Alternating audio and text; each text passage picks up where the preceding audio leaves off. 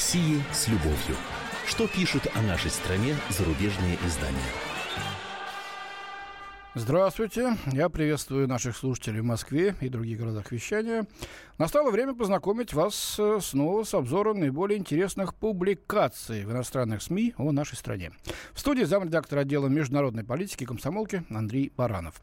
И я напоминаю, что в течение предстоящих 45 минут почти часа вы можете принять личное участие в обсуждении заинтересовавших вас материалов. Для этого надо позвонить по телефону к нам в студию в прямой эфир 8 800 200 ровно 9702. Еще раз повторю, 8 800 200 ровно 9702. Или присылайте, пожалуйста, свои сообщения по WhatsApp или Viber по номеру 8 967 200 ровно 9702. Еще разок 8 967 200 ровно 9702. Ну что, поехали. Э, немецкую прессу в основном мы сегодня будем обозревать, правда, и британскую тоже. Э, Борис Колноки из э, ведущей, пожалуй, ежедневной, Америк... простите, немецкой газеты Die Welt изумляется, почему страны Восточной Европы открывают свои двери для России. Ну, казалось бы, уж все, переругались, вошли в НАТО, э, освободились от объятий русского медведя. Анпадишь ты, они готовы снова дружить с, дружить с Россией. Это просто безобразие с точки зрения э, традиционной старой Европы. Почитаем повнимательнее. Уже несколько лет Россия проводит политику агрессивного вмешательства в жизнь стран, являвшихся членами Восточного блока агрессивное вмешательство. Ну, кто вспомнишь, куда мы там вмешивались? В Польшу, в Болгарию, в Румынию, в Венгрию, они пойдет сейчас речь поподробнее, в Чехию, в Словакию. Агрессивно причем вмешивались, я что-то не припомню. Но вот немцы считают, что вот так, оказывается, мы себя ведем, с их точки зрения. Ясно, пишет автор, что Москва хочет расширить свое влияние и ослабить Евросоюз. Однако почему в этом участвуют страны, бывшие жертвами России? Ну, слава богу, слово «жертвами» взято, э, «жертва» взято в кавычки э, Борисом Колноки, автором этой статьи. Есть один момент, пишет он, который показывает, насколько развита историческая амнезия в Венгрии. И он ссылается на слова э, директора Венгерского аналитического центра «Политический капитал» э, Петра Крека. А, а тот обращает внимание на таинственное соглашение между Венгрией и Россией об обмене государственными тайнами – я не знаю, что это такое, что такое Орвеловское соглашение об обмене государственными тайнами, причем секретное соглашение между Венгрией и Россией, страной НАТО и страной, не входящей в НАТО. А, но вот где-то что-то они нарыли. И вот лапшу эту вешают на уши читателям Die Welt. И говорится, что это лучший пример для того, чтобы показать, насколько сильное влияние Россия снова приобретает в странах Восточного блока. Ну вот то, что страна, участница НАТО, говорит Петр Крека, признает легальным обмен государственными тайнами с Москвой, привело Альянс в замешательство. Соответственно, правительство Виктора Орбана, э, венгерского премьера, уже несколько лет пользуется низким доверием, особенно со стороны американцев.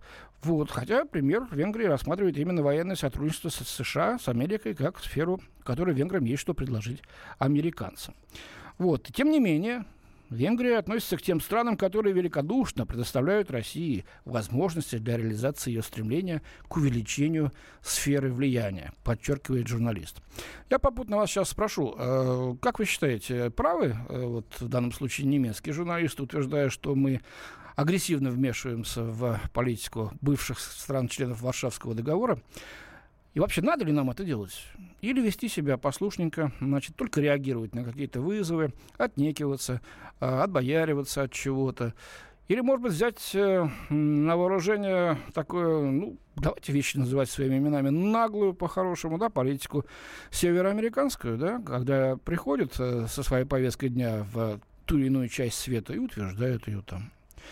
Ладно, пока вы будете думать, может быть, звонить или писать, я обязательно прочту все наиболее интересные ваши отклики и поговорим в прямом эфире.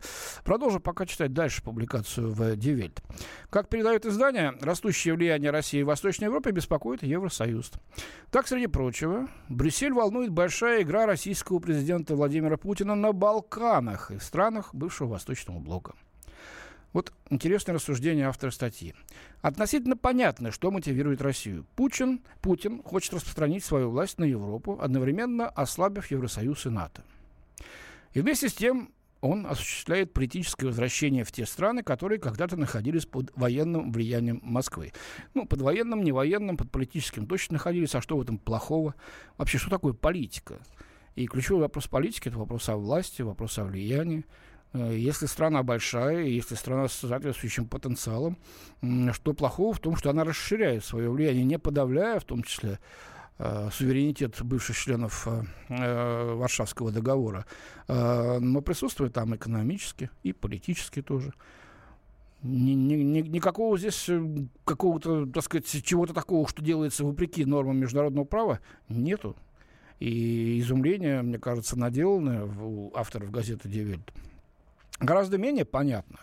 Что заставляет, я продолжаю дальше читать, что заставляет некоторых бывших жертв российской силовой политики послушно открывать сегодня дверь Путину? Журналист уверен, ответ на этот вопрос во многом связан с деньгами и коррупцией.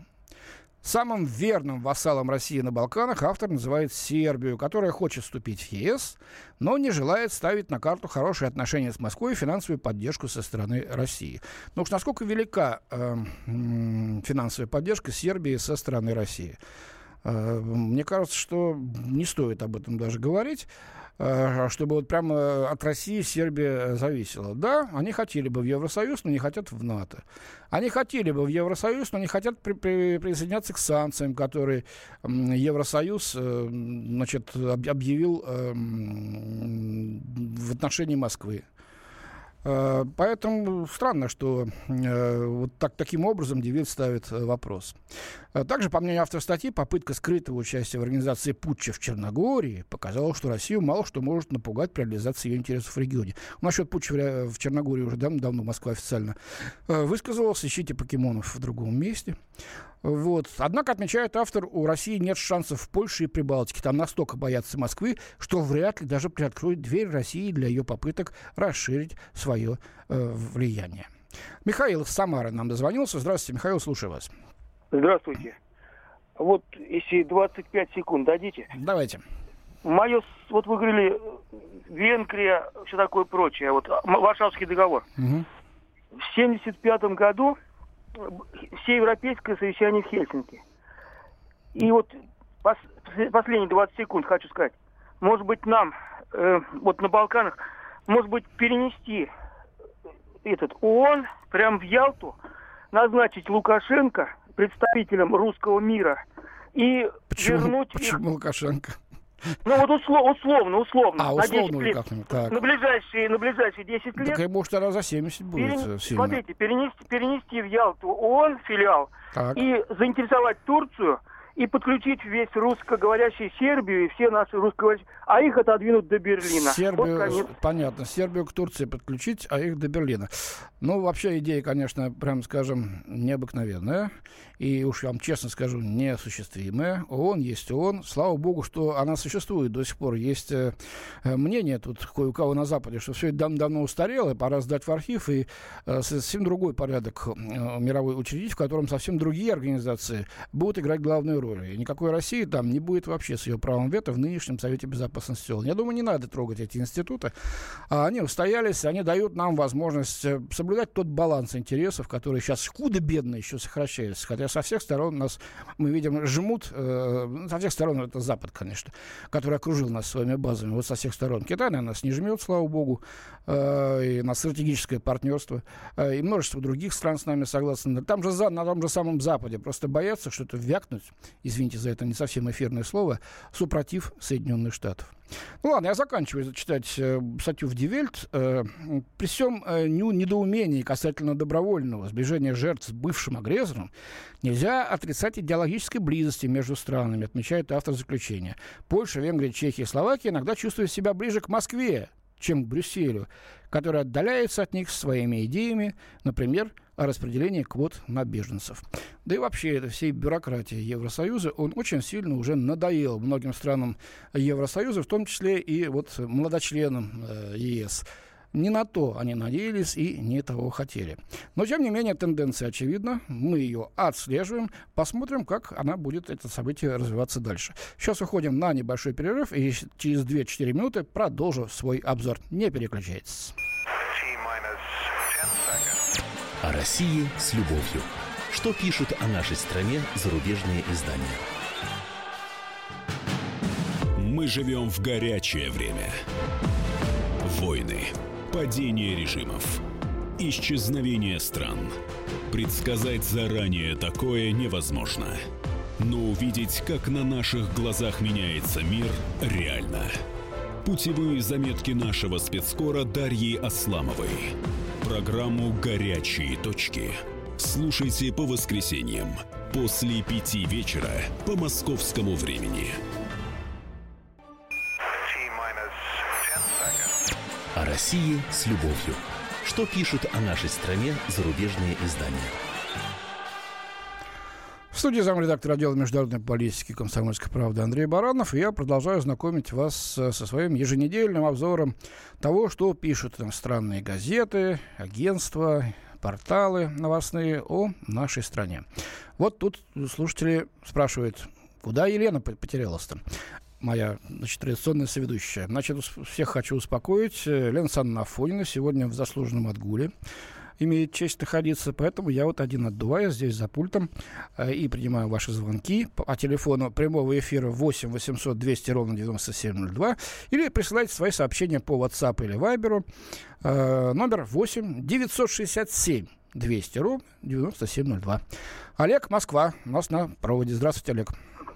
Добрый день, Андрей. Угу. Ну, конечно, удивительная метаморфоза. Можно вспомнить э, э, сообщение в независимой газете в 2004 в апреле, да, 4 дня апреля, так. Э, путешествие нашего министра обороны Сергея Иванова, тогдашнего, по Америке.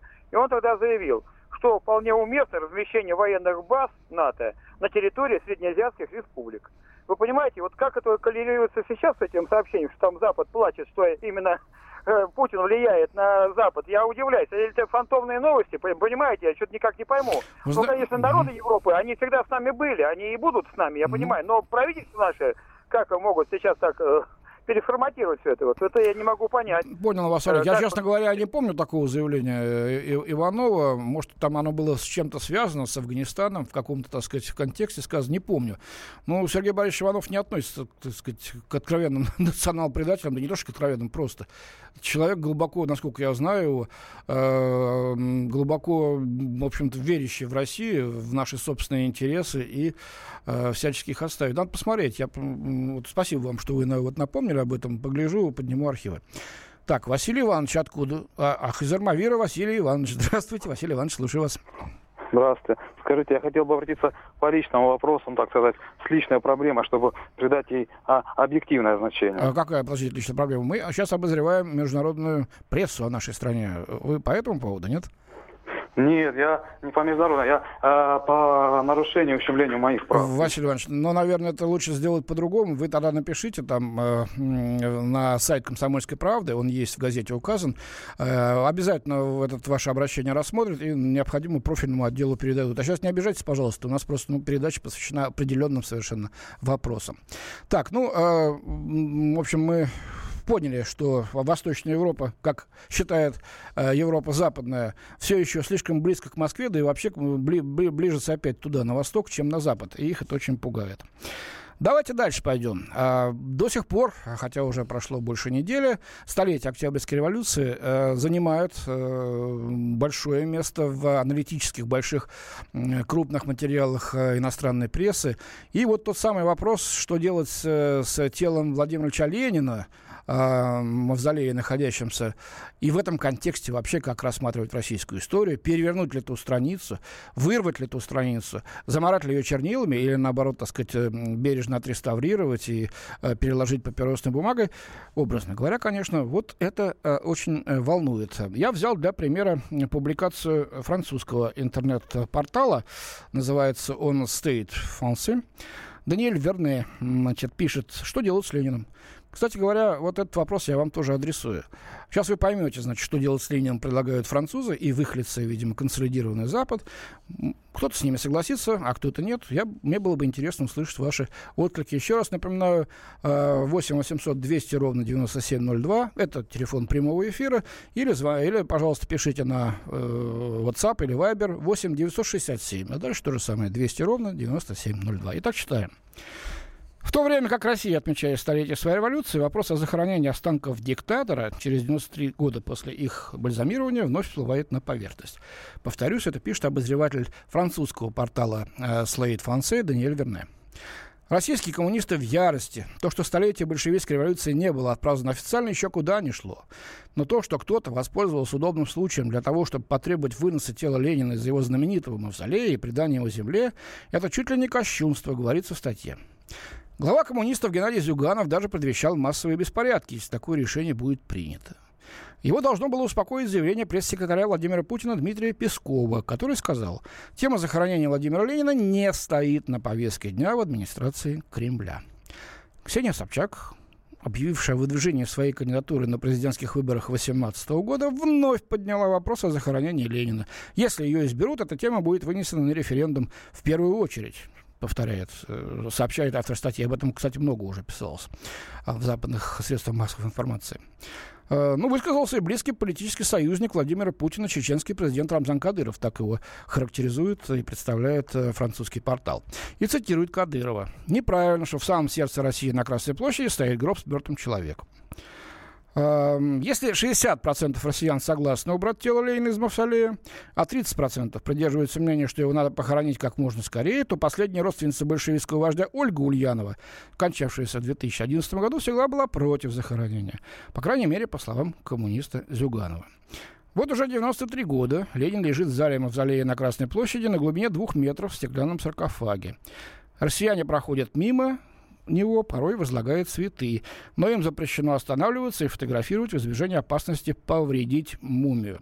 Ну, я не знаю, из-за этого ли, или чтобы не создавать толчью, те, кто был в мавзолее, э, знают, что там достаточно такое скромное помещение, в отличие от э, тех мавзолеев, в котором лежит Мао в Пекине, на площади Тяньаньмэнь, и я уж не говорю про э, мавзолей Ким Ир Сена в Пхеньяне и так далее. Вот, каждые полтора года тело отправляют в лабораторию, расположенную под мавзолеем для ее восстановления. Эта операция стоит дорого. А, в прошлом году российское правительство сообщило, что для реставрации останков необходимо 170 тысяч евро. Напоминает э, Верне. Ну, в государственном масштабе эта сумма, может, и не очень большая. Вот. Но, тем не менее, вот столько она стоит, по мнению французских э, публицистов. Ленин перед смертью просил, чтобы ему устроили скромные похороны, говорится в статье. Но благодаря усилиям тогдашнего генсека ЦК ВКПБ Сталина, который понял, какую политическую выгоду он может извлечь из культа Ленина, было принято решение о сохранении тела, отмечает Верне. На самом деле это была просьба рабочих, она была принята на съезде, все это задокументировано. Э, в школе мы это все изучали 20 раз, есть э, э, чуть ли даже не кинохроника на, на эту тему, поэтому, я не знаю, э, насколько там интриги Сталина сыграли основную роль. А, мне кажется, что вряд ли основную в 24 году, в самом начале. А, кстати, дедушке Ленину, как его иногда так с иронией называют, тогда было всего лишь 53 года, когда он скончался. Вот так. Во времена СССР, пишет Вернье, около 200 человек трудились в лаборатории вот по, по поддержанию тела Ленина. Кстати, это уникальнейший, от себя добавляю, уникальнейший научный эксперимент. Такого еще в истории не было. По поддержанию биологической ткани, которая, которая вот э, находится в таком состоянии. Да, значительная часть утрачена, дальше там я сейчас сообщу об этом, но тем не менее это есть. И это задокументировано, и э, об этом знают иностранные специалисты. И, кстати, искренне восхищались этой работой. Ну, давайте чуть-чуть прервемся, послушаем вас. Вячеслав, Москва. Здравствуйте. Здравствуйте. Добрый день. Да, да, слушаю вас. Я хочу сказать по поводу выноса вопрос. Вот он лежал, лежит и пусть лежит, сколько еще будет человечество жить. Не нужно раскачивать э, лодку. У нас и так государство со всех сторон клюют и стараются нам навязать свои условия и свои точки зрения. А Европе и Собчакам, прочим, им какое дело до того, что кто они такие? Я понял вас. Спасибо. Ваша точка зрения мне понятна, и не буду скрывать, она, в общем-то, близка. Ну вот нам пишут э, э, такое мнение. Тема Ленина уже поднадоела. Лично я не против торжественного захоронения в, значенном, в, в значимом месте. Вот. Э, а кто вообще Серега из Новосибирска пишет, а кто вообще решил его туда положить? Я за, что, я за то, чтобы его похоронили, и все. Кто решил, я уже сказал. Э, рабочие э, в 24 году. которые тогда на Ленина смотрели как на Бога. Ну, это наши с вами деды и прадеды. А, я не знаю, из каких вы, э, Серега, из Новосибирска, так сказать, родов, может, вы дворянин какой-нибудь. А, ну вот простые люди так решили тогда. Дальше пишут. Идеология Ленина давно в прошлом и никого уже не заинтересует. Но это так по-русски. Взять и закопать все труды науки за многие десятки лет. Может, пора уже научиться беречь труды предков. Ну, много противоречий, да, в этом, э, в этом э, предложении. Любовь Михайловна нам дозвонилась из Мытища подмосковных. Здравствуйте, Любовь Михайловна. Не дождалась, Любовь Михайловна, как жалко. Но мы продолжим после перерыва. Сейчас мы еще продолжаем. Если будет у вас желание и возможность снова позвонить, с удовольствием ваш звонок примем. То, что идеология Ленина давно в прошлом, никого уже не заинтересует, вряд ли. Э, это так а, потому что эта идеология, как бы ее ни, ни, ни говорили, идеология социального равенства и справедливости, она вечная, пока существует целое человечество. И ленинский вклад э, в историю, и ленинский вклад э, в то, чтобы очеловечить нашу жизнь, хотя и через жуткие, так сказать, муки, э, пройдя, кстати говоря, родить и не мучаясь, женщин, наверное, поймут, невозможно. Роль Ленина в этом велика и никогда не будет забыта история. Мы продолжим обсуждать эту тему и читать э, публикации господина Вернье после небольшого перерыва через 4 минуты. Э, через секундочки, 4 секунды, не отключайтесь. О России с любовью. Что пишут о нашей стране зарубежные издания? Главное аналитическое шоу страны. Михаил Зинович Юрьев, Михаил Владимирович Леонтьев. И в команде Анатолия Кузичева замена. Вместо Анатолия играет Илья Савельев. Но все остальное будет прежним. Это главтема. Они знают, как надо. Мы несем свою миссию выработать и донести до народа и руководства мысль о том, как должно быть. Программа «Главтема» на радио «Комсомольская правда». Слушайте в прямом эфире каждый четверг с 20.00 по московскому времени. О России с любовью. Что пишут о нашей стране зарубежные издания? Студии замредактора отдела международной политики комсомолки Андрей Баранов. Мы говорим о том, что написали на этой неделе о нашей стране некоторые зарубежные средства массовой информации. Сейчас обсуждаем публикацию на а, французском портале а, Slate France о том, надо ли перезахоранивать а, тело а, Ленина. А, уже очень много откликов. Вот Любовь Михайловна из Мутич, которая сорвалась у нас в предыдущем нашем а, куске эфира, сейчас снова дозвонилась. Спасибо большое, Любовь Михайловна. Слушаем вас. Вы в эфире. Добрый день. Угу. А, значит, я что скажу. У меня мама в 24 году была на Домниковке в детском доме. Э, Крупская Надежда Константиновна, она у них была куратор. Она очень переживала, что Ленина так вот хоронят, потому угу. что он хотел, чтобы его похоронили с мамой. Да, на Волковском кладбище, на Волковом кладбище в Петербурге. Совершенно да, да, да, да, да. Ну, так что рабочие как бы нарушили это, э, его уже, ну, как обычно, Правильно, нарушать. Да, вот, да, это верно. Это раз. Ну, вы знаете, мне что понравилось. Тут я смотрела, вот, вот с Пимановым было, по, ну, не помню по какой программе, он говорит, да можно там захоронить прямо саркофагом, покрыть и все, и все будут довольны, в общем-то. Угу. Там же оставить. И там вообще-то, по идее, там же нет никакого Ленина-то. Ну, мы не знаем. Ну, Ученые, которые ну, работают ну, с телом... Не знаете, сейчас, вот это да, минуточку, сейчас я ну, вам скажу. Ладно, ладно. Даже французы а пишут. потом еще, знаете что? Это не такой первый эксперимент. Вот э, Павлов, он лежит себе спокойно, сам себя там замуровал, и лежит себе спокойно гораздо больше Ленина. И он лучше сохранился. Нет, ну, мне никто не знает, кто там лучше сохранился. А, вот сохранение в, так, в столь долгий период э, тела Ленина, которое задокументировано э, на, на мировом, на, так сказать, научном уровне, это правда. Спасибо вам большое, Любовь Михайловна. Сергей Ставрополя тоже у нас сейчас ждет эфира. Здравствуйте. Добрый день. Скажи, пожалуйста, вот сколько копий поломано уже по поводу захоронить или не захоронить? Угу. Я считаю, например, ну человека нужно по его желанию предать земле. Это раз и второе. Если на то уже пошло такое, ну чисто спокойно сказать, тому же Путину сказать, ребята, э, Геннадий Андреевич, ваше сокровище, ваше, содержите его на свои деньги. И посмотрим, что тогда дальше будет. Угу. Спасибо. Я, спасибо вам большое. Я думаю, что деньги, кстати, найдут. Что вы пишете нам? Спасибо, кстати, всем, кто откликнулся. Наталья пишет. Благодаря Ленину учредителем и хозяевам государства является трудовой народ. Поэтому захватившим власть в стране либералам и олигархам нужно сохранение Ленина для проведения своего учредительного собрания и заявления себя хозяевами и собственниками страны. Другая Наталья, Наталья Гусева, не согласна с этим. Э, нужен референдум. Собчаки тоже граждане России. Она сразу несколько публикаций тут дала. Только не про Ленина. Сто лет достает этим сатанистам, считает Наталья Гусева. Гусева. Ну вот в мой адрес, видимо, да, в советское время журналисты не говорили всерьез коммунистическими лозунгами. Все с ума посходили. Не стыдно. Мне не стыдно. Я э, докладываю вам или пересказываю вам, как хотите, или информирую вас о том, что пишут иностранные СМИ о нашей стране. По-моему, это интересно знать то, что о нас говорят. И выразить свое мнение об, об этом. Что вы, Наталья Гусева, и сделали. Так, ну вот она продолжает считать себя интеллигентным человеком и всерьез долбливает слушателям избитые лозунги, да, напряженка УКП с кадрами. Ну, как говорил товарищ Сталин, других кадров у нас для вас, Наталья Гусева, нет. Потерпите меня, у меня осталось 10 минут в эфире. Так, у нас кто? Юрий? Юрий из Находки дозвонился. Он, по-моему, нам часто звонит. Доброй ночи, Юрий. У вас там уже сколько времени-то? Алло, Юрий, плохо слышим. Да-да. Алло. Да-да. Первый Сколько... раз звоню. Первый раз, извините, пожалуйста, нам кто-то звонит. Сейчас. Час ночи у вас уже? Нет, одиннадцатый. Одиннадцатый час, ну, ну хорошо. Марк, вот тем Что... православным да. христианам сказать, я к Ленину вообще отношусь ровно, спокойно, он неоднозначно. Угу. Что говорит, что его нужно захоронить, и то, что это по-христиански. Вы сами вспомните, в этом году, по-моему, два раза ходили, ломали раги, целовали, часами стояли, к пальцу, который оторвали где-то в Италии, там через щелчу, достали пальчик и кланялись. Да, понятно. Его. Угу. Так что пускай об этом подумают.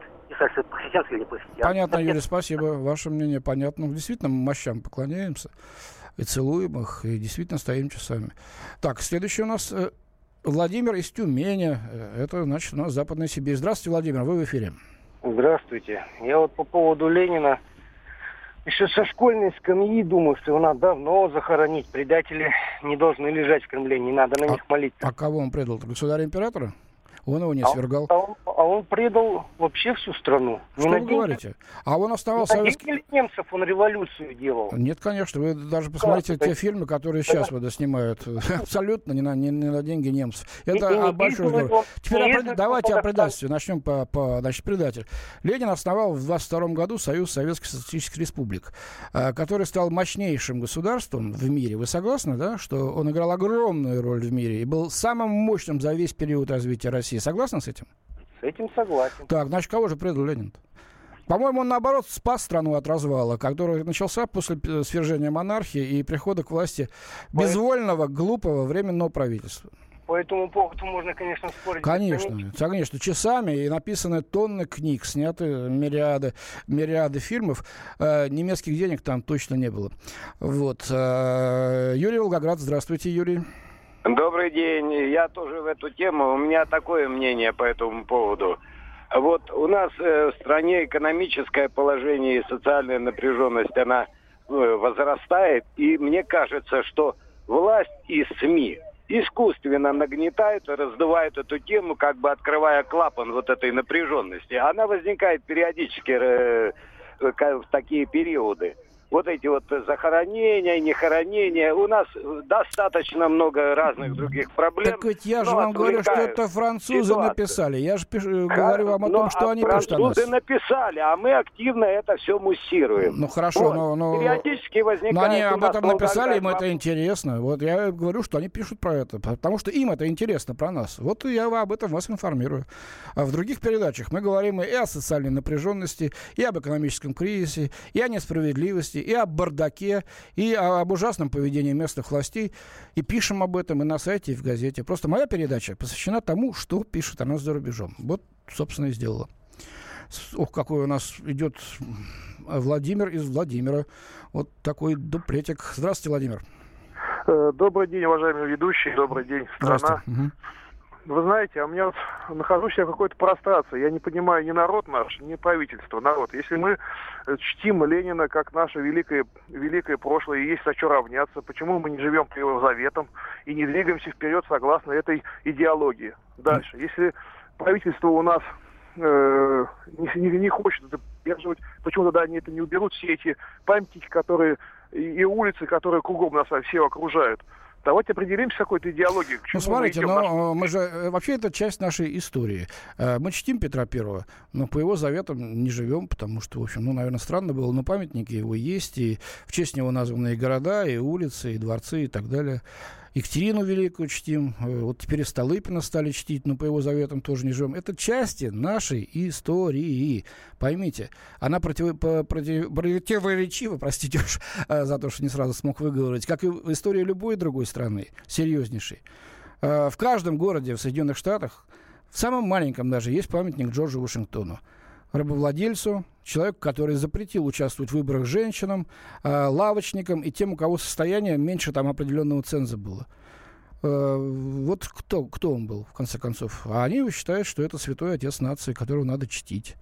Э, так, Александр, Тверская область, здравствуйте. Здравствуйте. Хотел бы э, выразить, э, как говорится, свое мнение. Давайте, давайте, поэтому вас и слушаем.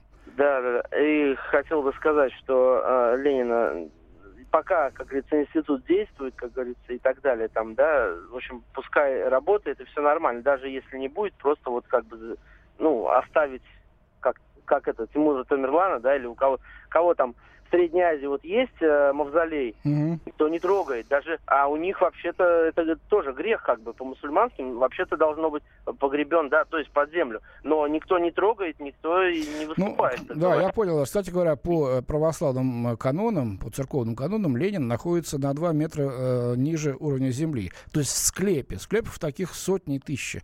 Э, и в России, и во всем мире. Это не противоречит тому, что так оно вот и есть. Кстати говоря, надгробие над, э, в Архангельском соборе, над, допустим, в Москве, над э, могилами царей и князей, они тоже находятся чуть-чуть ниже земли, над ними стоят надгробия. Так, э, вот пишут, что нам пишут, надо, наконец, похоронить Ильича, пусть коммунисты возмущаются, они все равно не, не во власти уже. Ох, не зарекайтесь, товарищи, не зарекайтесь, господа, еще неизвестно, что там будет в будущем, какая власть у кого, да и будет ли вообще будущее. Э, так что вот по мысли такими категориями я против. Юрий из Волгограда, здравствуйте, Юрий. Добрый вечер. Значит, э, похоронить Ленина в мавзолее решили не рабочие. Рабочие тогда это не могли решить по чисто техническим причинам, не было таких средств связи.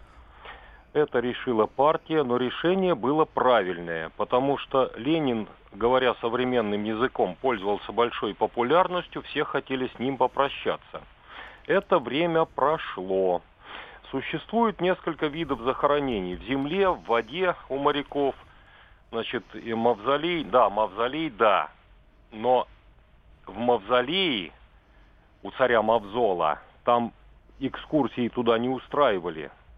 Усопший должен... Вы за что? За то, чтобы предать земле тело Ленина? Я за то, чтобы мавзолей оставить как памятник истории и там э, устроить мавзолей, э, музей Ленина – а тело его в 24 году, в день столетия его смерти, надо похоронить там, где сам Ленин завещал его похоронить, рядом с матерью. Он живой человек, хватит на него смотреть, как на экспонат.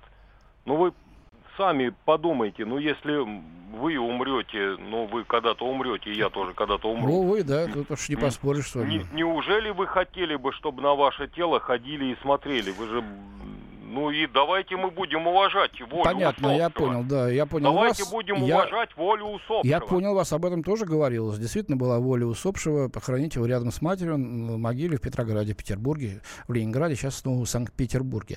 Давайте оставим это э, на суд истории. Может быть, 24 год, та самая дата, которую вы сейчас сказали, и будет подходящей. Столетие со дня смерти Владимира Ильича Может быть, настроение тогда изменится окончательно. А может быть, наоборот, изменится так, что эта тема снова станет непопулярной, чтобы предавать его земле.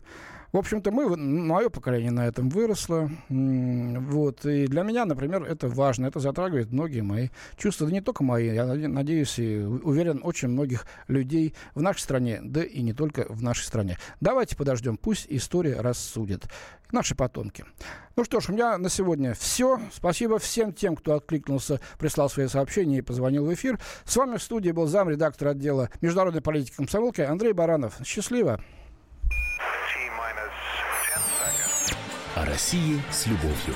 Что пишут о нашей стране зарубежные издания? Будьте всегда в курсе событий. Установите на свой смартфон приложение «Радио Комсомольская правда». Слушайте в любой точке мира. Актуальные новости, эксклюзивные интервью, профессиональные комментарии. Доступны версии для iOS и Android. Радио «Комсомольская правда». В вашем мобильном.